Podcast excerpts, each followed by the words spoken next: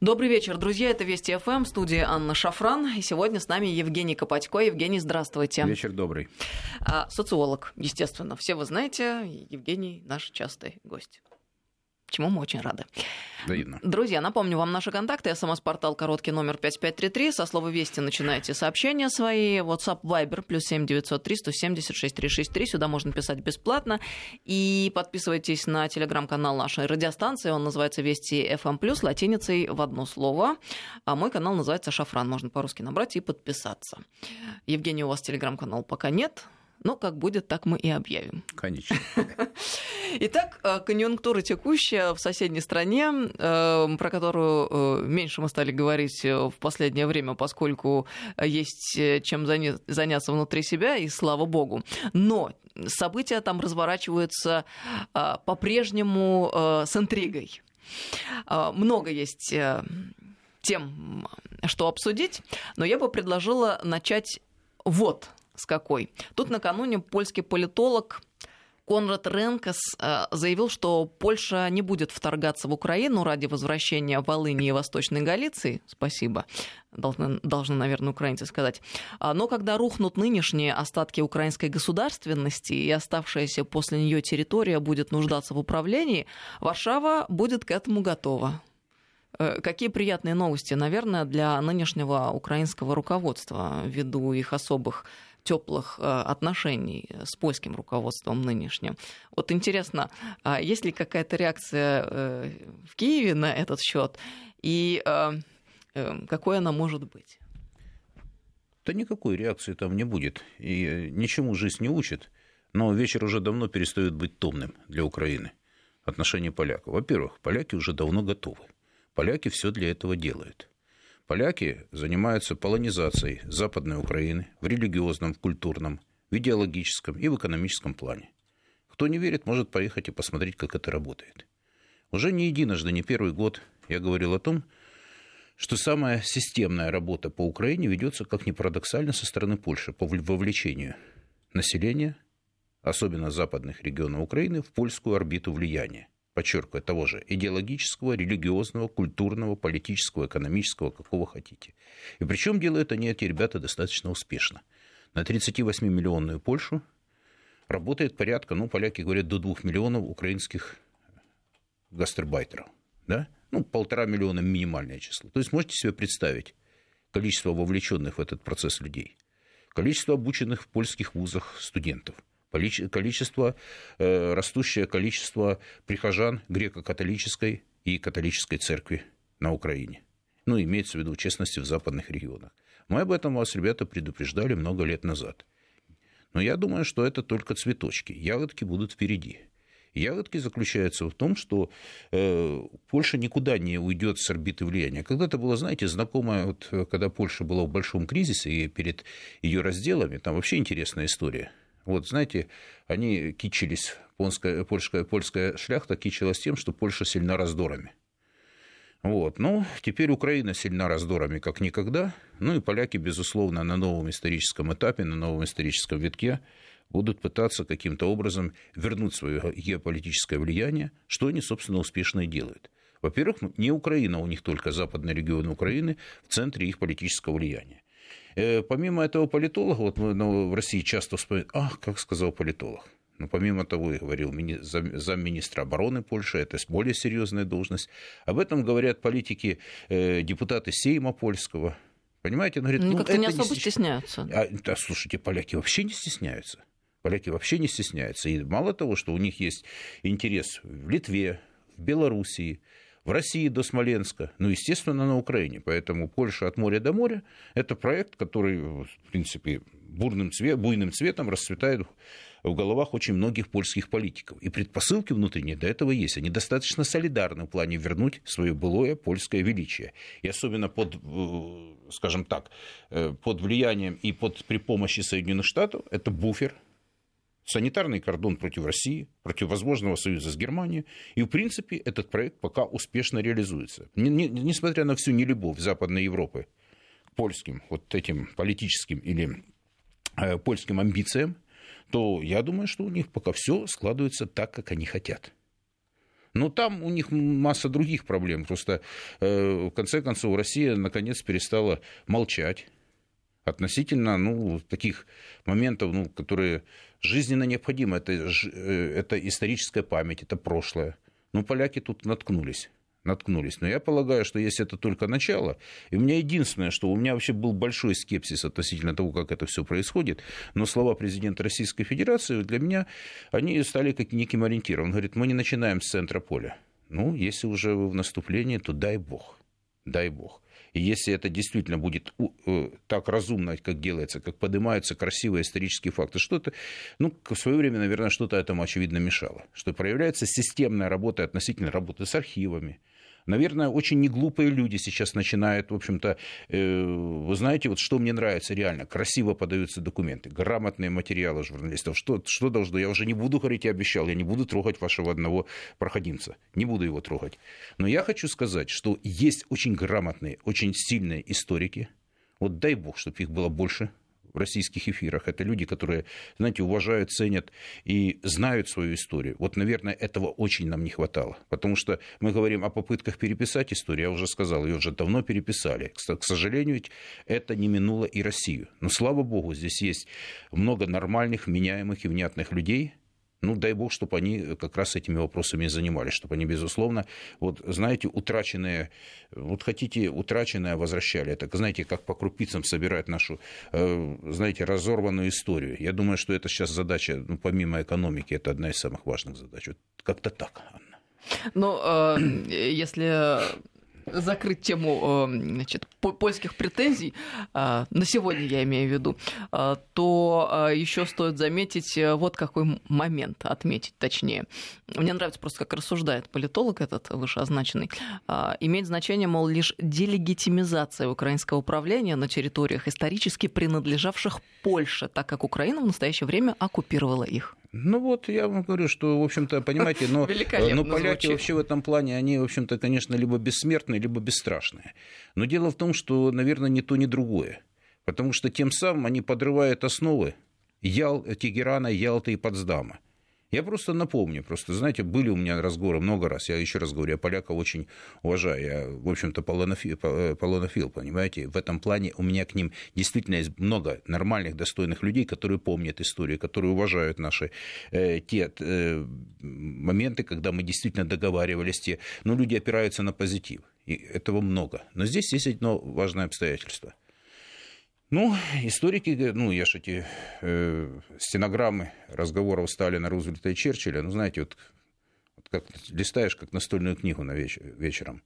И вот разговоры там же идет как от третьего лица, что генералиссимус это сказал, Э, Черчилль это сказал. То есть, ну, о Польше разговоры шли очень серьезно. И Черчилль, там, вот почитайте, там еще не все вытащили, там есть просто убойные цитаты. Просто у нас привыкли там на чужие авторитеты, но Черчилль в данном случае не чужой нам будет, он союзник был во Второй мировой войне, понимаете, как раз по поводу кто враг, кто агрессор и так далее. Там скрываются моменты. Касательно 1939 года Черчилль ответил на эти. Вот в тех же стенограммах говорит, что российские, э, вернее, э, советские скажем, желания и ожидания, они вполне понятны, вполне приемлемы.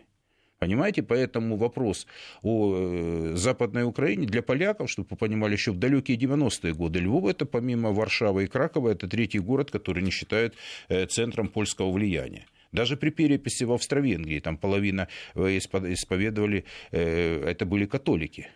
Ну, вы посмотрите на город Львов.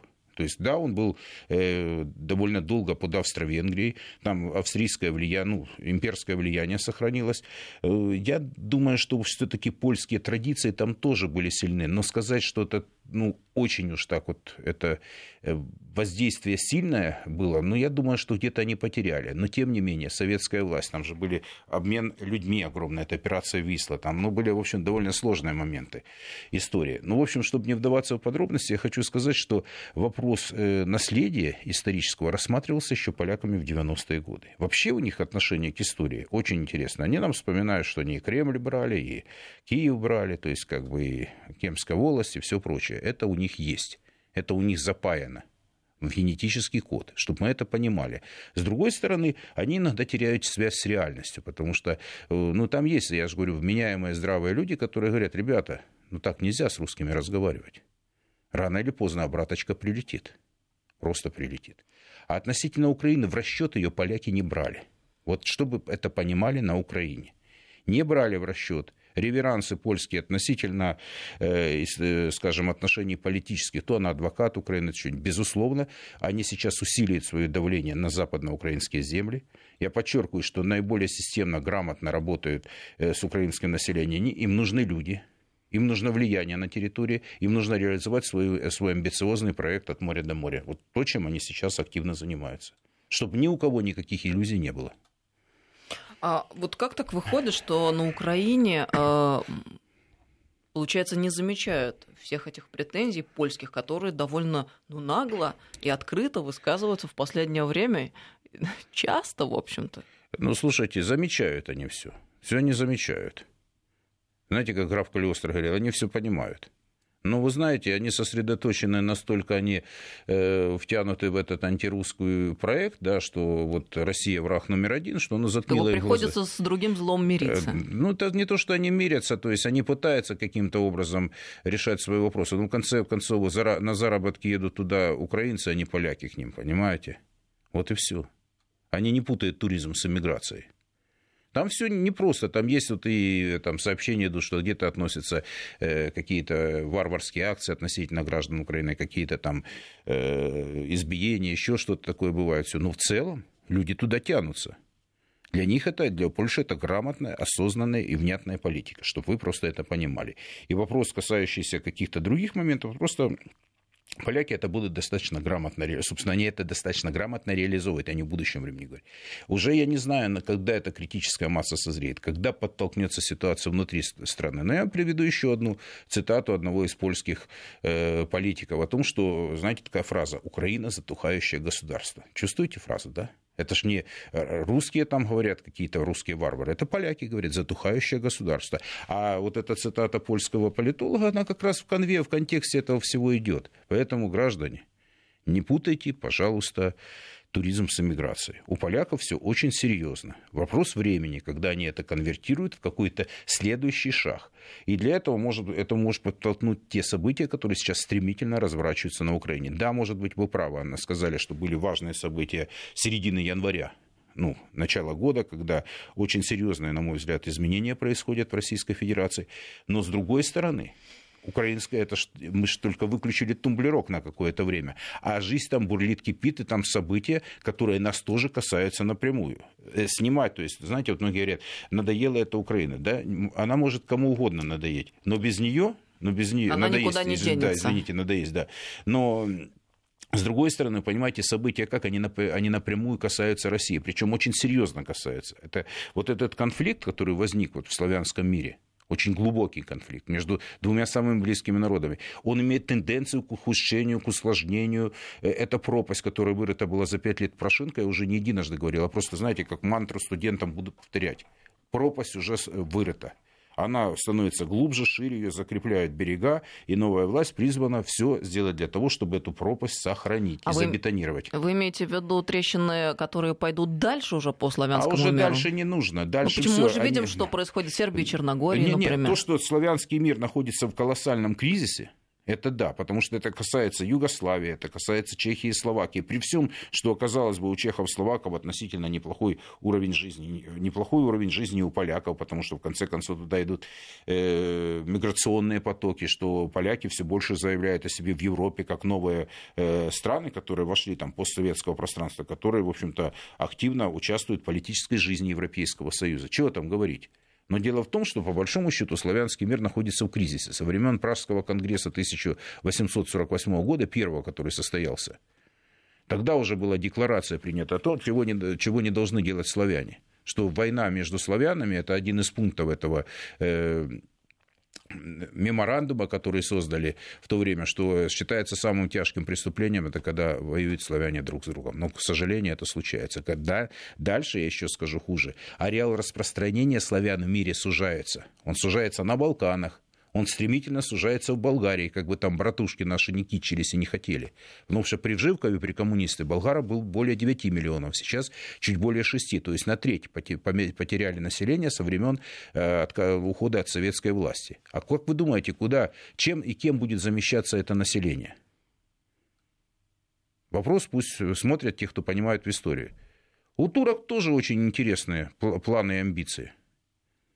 Понимаете, какая штука? И никто ничего, никто не будет никаких поблажек, никто не будет закрывать глаза на какие-то внутренние проблемы. Их будут использовать, их будут, в них будут вклиниваться и будут дальше вот эти кризисные явления пытаться усугубить.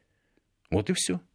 То есть э, этот кризис, он очень, многие, очень многих сфер жизни. Вот этот конфликт внутри, вот представьте, на Балканах. Я все Балканы проехал.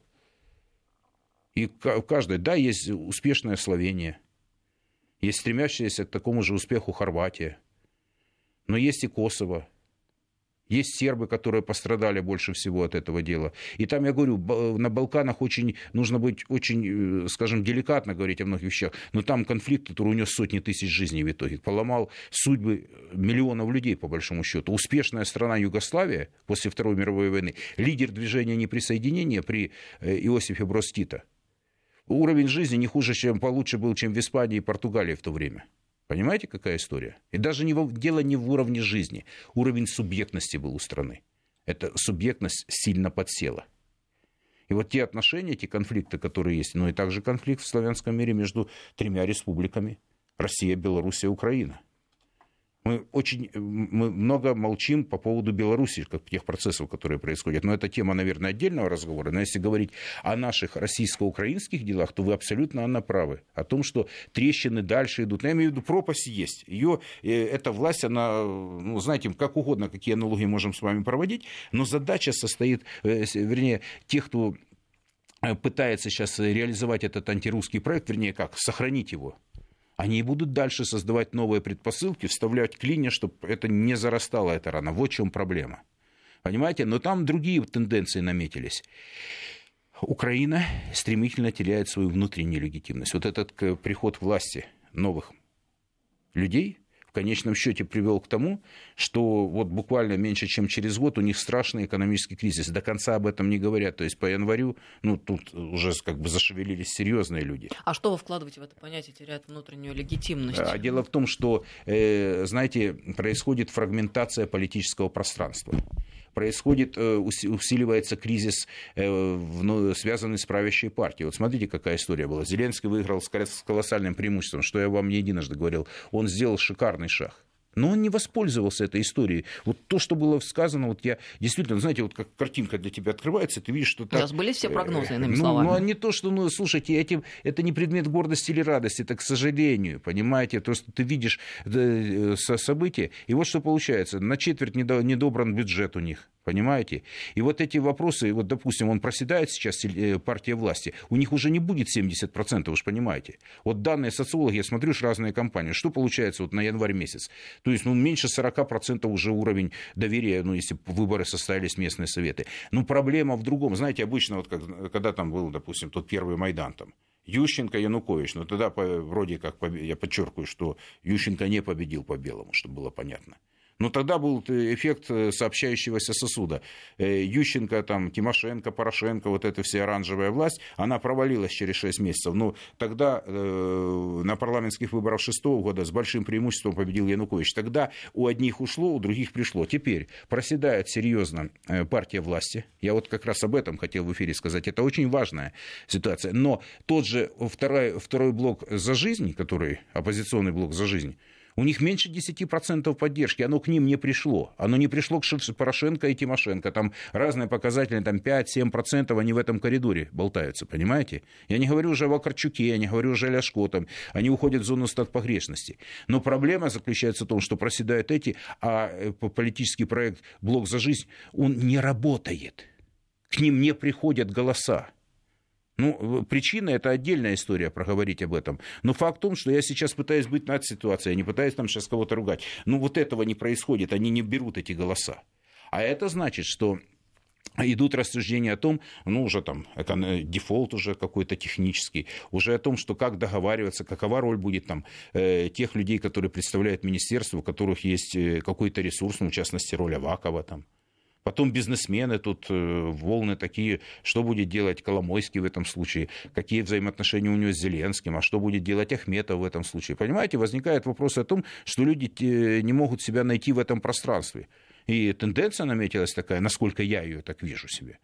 Ну, люди свое будущее со страной не связывают. О миграционных процессах можем уже, как люди идут из страны, могут быть. Может быть. Но вот эти проекты, они не жизнеспособны, они э, недолговременные. Вот, понимаете, любое, как проект Яцуника был там, на год.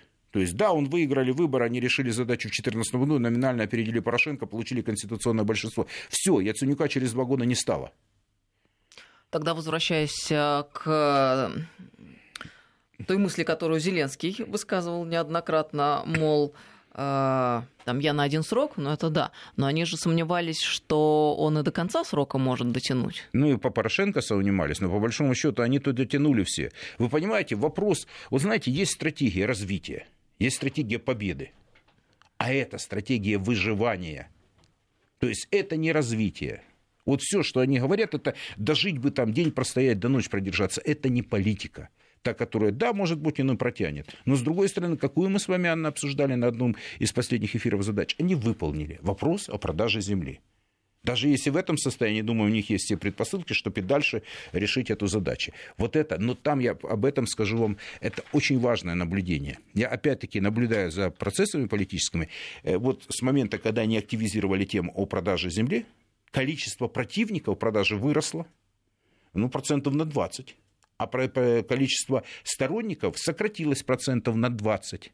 Вот сейчас, вот по данным на эм, конец января, наверное, начало февраля, но ты смотришь, там разные данные говорят, но от 60 до 70 процентов людей против продажи земли, но я полагаю, что показатель выше, а количество сторонников продажи земли снизилось от 30 там, до 15-13 процентов. Вот вам ответ на вопрос. При всей массированной атаке парламента, а это что подрывает основу этой власти? Удивительно, Евгений. Просто мы вас знаем как крайне сбалансированного эксперта, который, ну, очень так аккуратно дает свои оценки, а теперь слушаешь слышишь вас сегодня? Какой-то а апокалиптический набат, честно а, говоря. Да нет, мы об этом, слушайте, набат был тогда, когда они 22 февраля, когда они сломали власть. Вот тогда был набат. Мы сейчас прервемся на несколько минут на новости. С нами Евгений Копатько, социолог, 5533 Вести от СМС-портала и WhatsApp Viber плюс 7903 176 363. Сюда бесплатно можно писать.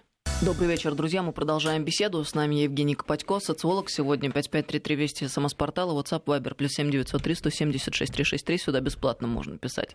Нам разные приходят сообщения. Вот, например, из Украины. А, добрый вечер. Украинское население вплоть до Днепропетровска с большим удовольствием перейдет под Польшу. Молодежь реально смотрит именно в Польшу. Взрослые уже смирились. Я живу в Кировограде, Крапивницкий. Люди готовы. Я сужу из круга, ну, по кругу своего общения. Мне 46 лет, так вот из 10 условно моих знакомых 7 готовы сдать страну именно Польше, Иван Кировоград. Анна, Какие еще могут быть комментарии? Есть еще из Украины такое сообщение. К сожалению, если поляки заберут Галичину, то вероятно, что галичане сбегут в Киев от них. Вот и такое тоже сообщение не факт. есть. Очень не факт. Как раз они больше всего приспосабливаются к этой жизни новой. С поляками вместе. Большинство-то граждан Западной Украины. Там же не все бандеровцы. Поляки разберутся с бандеровцами, это точно. На своей территории они их выдавят. Даже без сомнений. То есть у них исторической, с исторической памятью все хорошо. Там примирения не будет. Они это сделают по-иезуитски. В конце концов, папа Франциск иезуит. Изучайте историю иезуитов, ребята.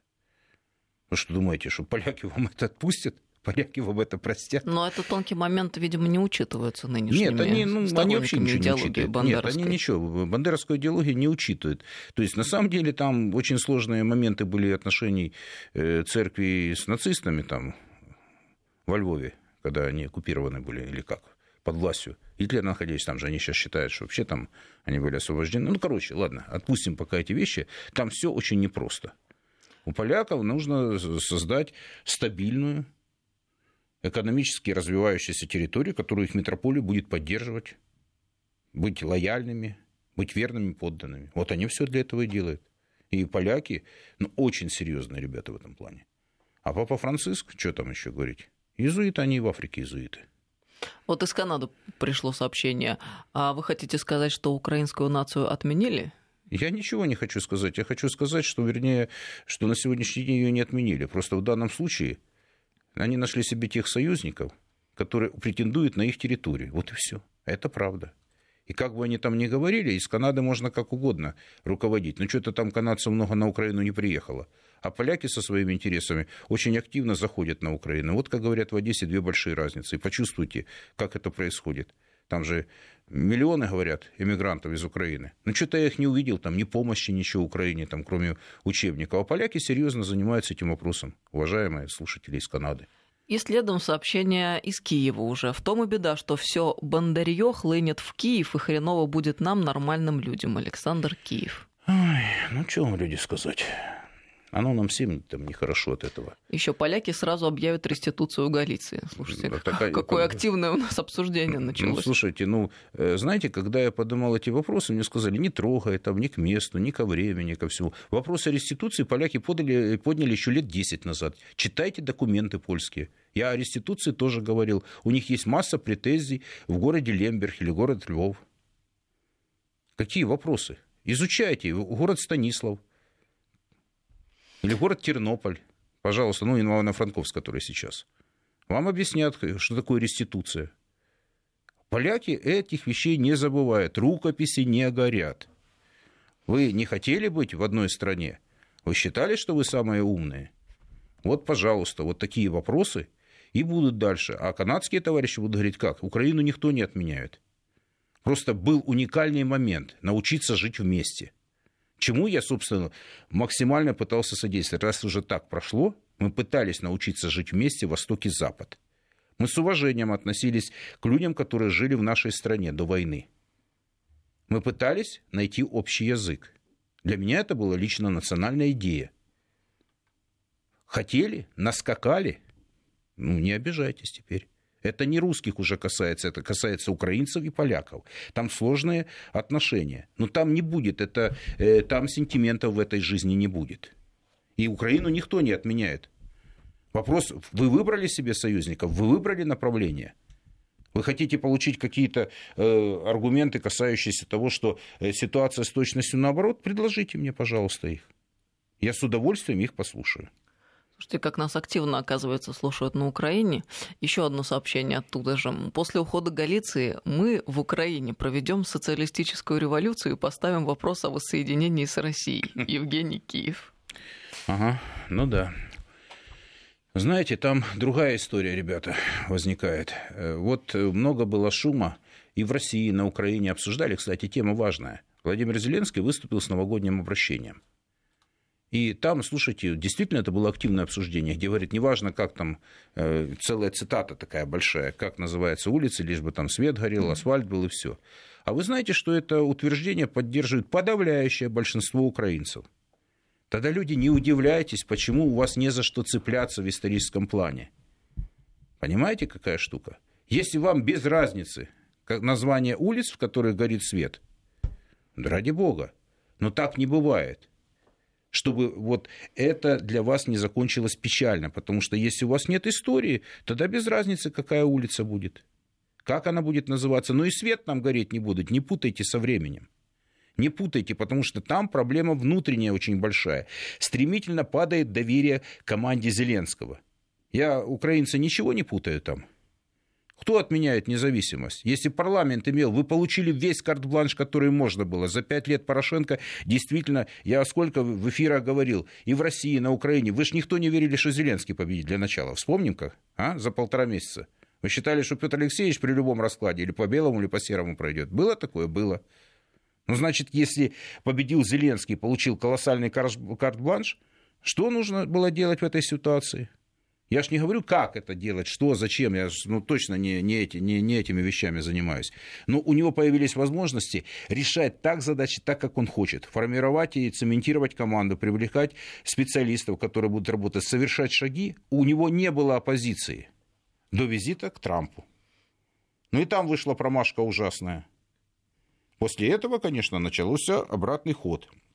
А после, как вы думаете, после поездки в Израиль, после поездки в Польшу, население, которое голосовало на Юго-Востоке за Зеленского, оно будет ему лояльно? Я не думаю, что это так будет. Провалился Гончарук, вы свои посмотрите, что Квиз там печатает вам, что там Разумком дает, какой уровень доверия Кончаруку, у которого было за 50%. И уровень Кабмину был какое доверие. Верховная Рада сейчас пока держится. Но это пока. Только я вам еще раз говорю, что у вас э, такая вилка по поводу э, продажи земли народ, э, вот знаете, чем каждый месяц количество людей, которые против продажи, вы так это реализуете, эту э, задачу, что люди, вот вам проблема для Украины. Вот будет Украина или нет. Если вы землю продадите, не будет у вас Украины, потому что транснационалы ее заберут с потрохами вместе с вами. А вас отпустят в котомкой работать на польскую, германскую, португальскую, итальянскую экономику, потому что вы на этой земле не нужны. У украинцев есть такой, знаете, мистический страх по поводу продажи земли. Вот это и держит. Откуда берется? Чем активнее занимаются молодые реформаторы, у них же вилка, завышенное ожидание. А с другой стороны, они стремительно разрушаются. А если вы опять смотрите вашу социологию, которую у вас там каждый месяц выдают, то посмотрите, что если э, после победы Зеленского был колоссальный план, э, вернее, карт-бланш не только в плане доверия, но и в плане ожиданий, что будет все хорошо. И это была большая общественная энергетика. Так ведь было украинцы? А во что это потом в итоге конвертировалось? Что возникла ситуация, что, э, да, в правильном направлении, что страна развивается там чуть ли не 50% плюс и 20% там, процентов минус. Я ничего не путаю? Ну, на, может, я там на 5%. Я тенденцию говорю, какая была. А сейчас какая тенденция на, по концу января? Количество людей, которые считают, что страна э, развивается в неправильном или движется в неправильном направлении, больше стало, чем тех, которые считают в правильном направлении. Я не путаю ничего. Вот так и получается на самом деле. А эта тенденция имеет э, довольно устойчивая, потому что с высокой горки катиться быстрее. Мы об этом говорили, в чем риск высоких рейтингов. Я просто, ну, в профессии я понимаю, о чем завышенное ожидание. Я говорю, у него был уникальный, он сделал всех, он победил всех, он получил все. И в этот момент, э, тогда, если он теряет, если у него нет опоры, а конфликт внутри, то Гончарук в отставку уходит, то позиция там националистов, то еще кто-то там выступает по этому делу. И нет перетока, нет, не работают сообщающиеся сосуды во власти, в политической жизни. Теряется доверие ко всем институтам власти. Не выросло что у Тимошенко уровень доверия, не вырос. Порошенко не вырос, не вырос. Да, каким-то образом консолидировался националистический электорат. А где этот Вакарчук, который был? Ну, про Садового я вообще молчу, про их политические проекты. Где проект Ляшко? Ну вот, ребята, ну вы же сами смотрите на свою историю.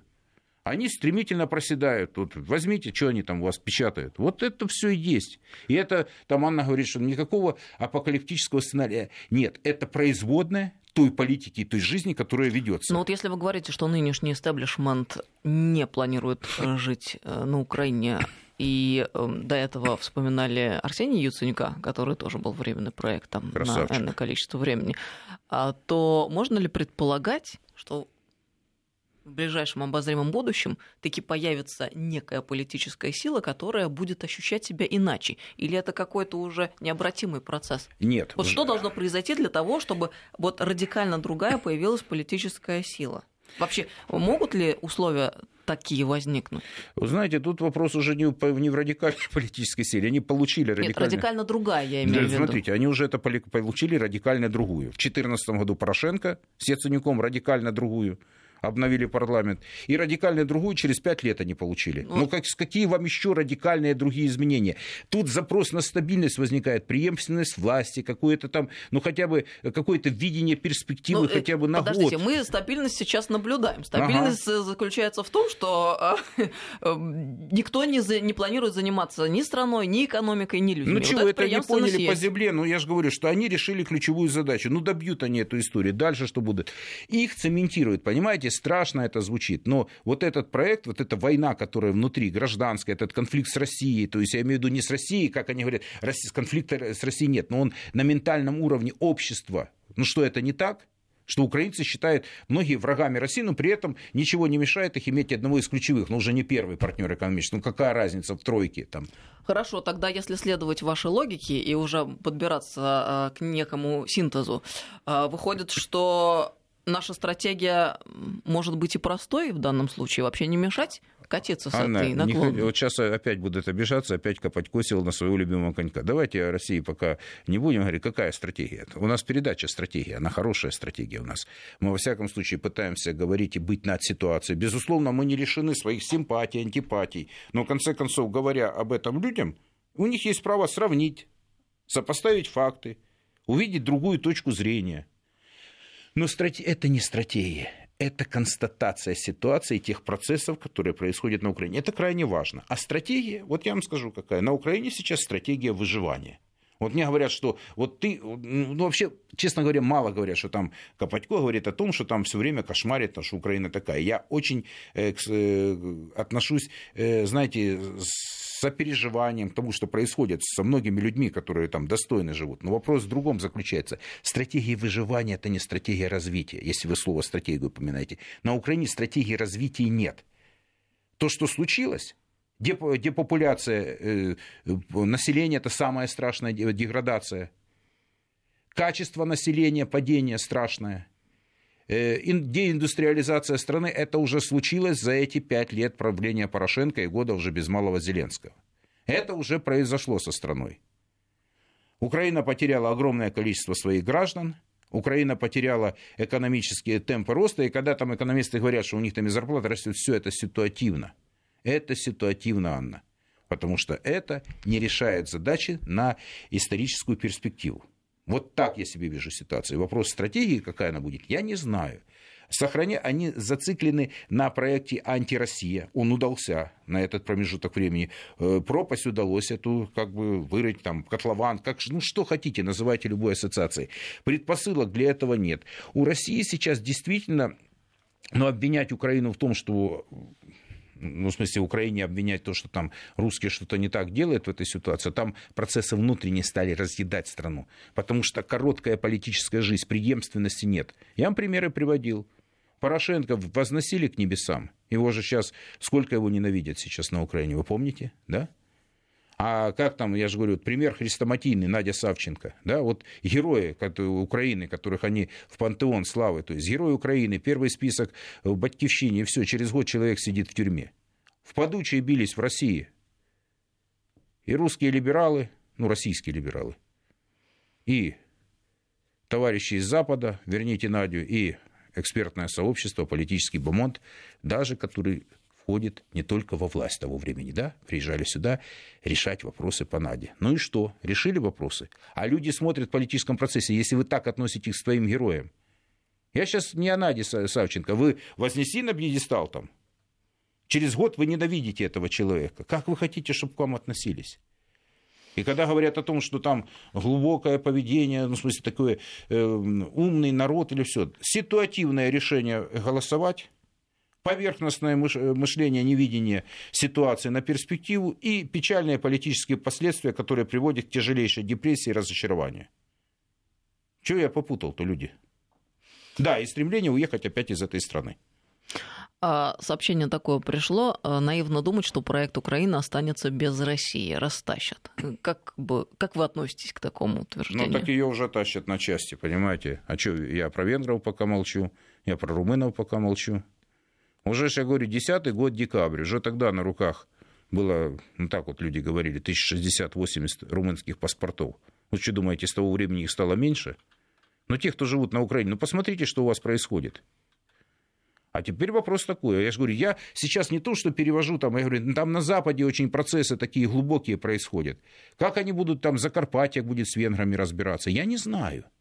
Но то, что с поляками мы начали очень хорошо, спасибо. Сейчас все как это, озаботились темой Польши, когда уже прошел огромный путь, вернее, прошли огромный путь поляки, когда уже получили промежуточные результаты по влечению украинцев, людей э, в свою орбиту, ну, естественно, будут дальше шаги, но они не будут в пользу Украины. И товарищи из Канады, понимаете, поляки Украиной в данном случае занимаются. Потому что это им интересно. Это их территория каноническая, они считают. Они религиозно будут так решать. А вы там уже думайте сами, как вы там будете. Будут украинцы, не будут, это вам виднее. у нас сегодня большой ажиотаж со стороны слушателей. А, и несколько сообщений на эту тему по следам беседы нашей, поэтому я вам задам этот вопрос. Он, с одной стороны, а, несколько, может быть, пафосно и конспирологически звучит, а с другой стороны, в общем-то, почему весьма похоже на правду. Идет многовековая война, это я уже цитирую сообщение, против славянского мира и против православия. Это игра в долгую, которой славится Запад. Это если возвращаться к э, моменту, когда мы с вами Балкан вспоминали. Знаете, далее. конспирология, это, знаете, вера это в церковь, да, а с конспирологией я столкнулся при выборах Макрона. Вот для меня, вот знаете, вот с какого-то момента я, я увидел, как это красиво работает, как Пятая Республика ломается ситуация электоральная. Я понял, что процессы управления да, снял шляпу перед людьми, которые организовали э, вот, избирательную кампанию Макрона. Просто снял шляпу. А вопрос, э, знаете, многовековая в долгую, да. Но проблема-то в нас. Мы же конфликт этот создали. Если мы слабы изнутри, нам помогают и снаружи. Но не помогают так, как мы этого хотим. Проблема, по большому счету, э, вот в славянском мире это во многом из отсутствия солидарности в славянском мире. Понимаете, в Праге в 1848 году на Первом э, славянском конгрессе я вот просто эти материалы в свое время еще давно изучал, они как-то на почве были попытки вот этого славянского единства, идея славянофильства. Вы хотя бы люди там в Киеве, там, в Москве, мы, там, в Минске или в какой-то другой э, стране независимой из всех славянских народов, вы слышите слово там идея панславизма, там, славянская солидарность. Этого в лексиконе у людей даже нет. Понимание, знания нашей общей истории, наших совместных побед – нашего, в конце концов, культурного кода. Этого же нет. Здесь поляки с претензиями к русским, поляки с претензиями к кому-то, украинцы с претензиями к кому-то.